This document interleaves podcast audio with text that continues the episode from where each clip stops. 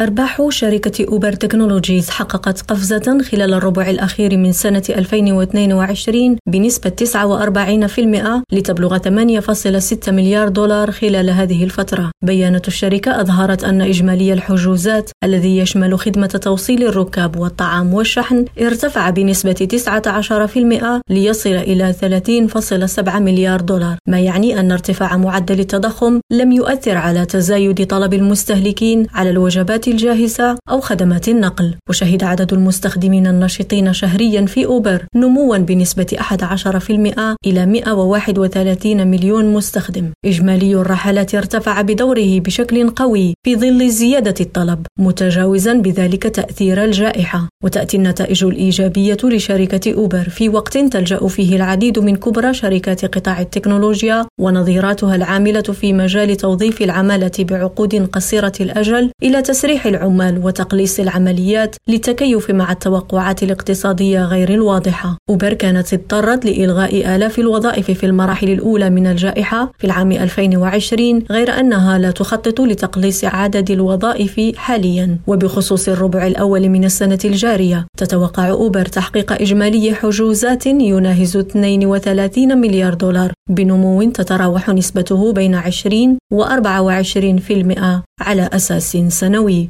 بشرى أزور ريم راديو واشنطن.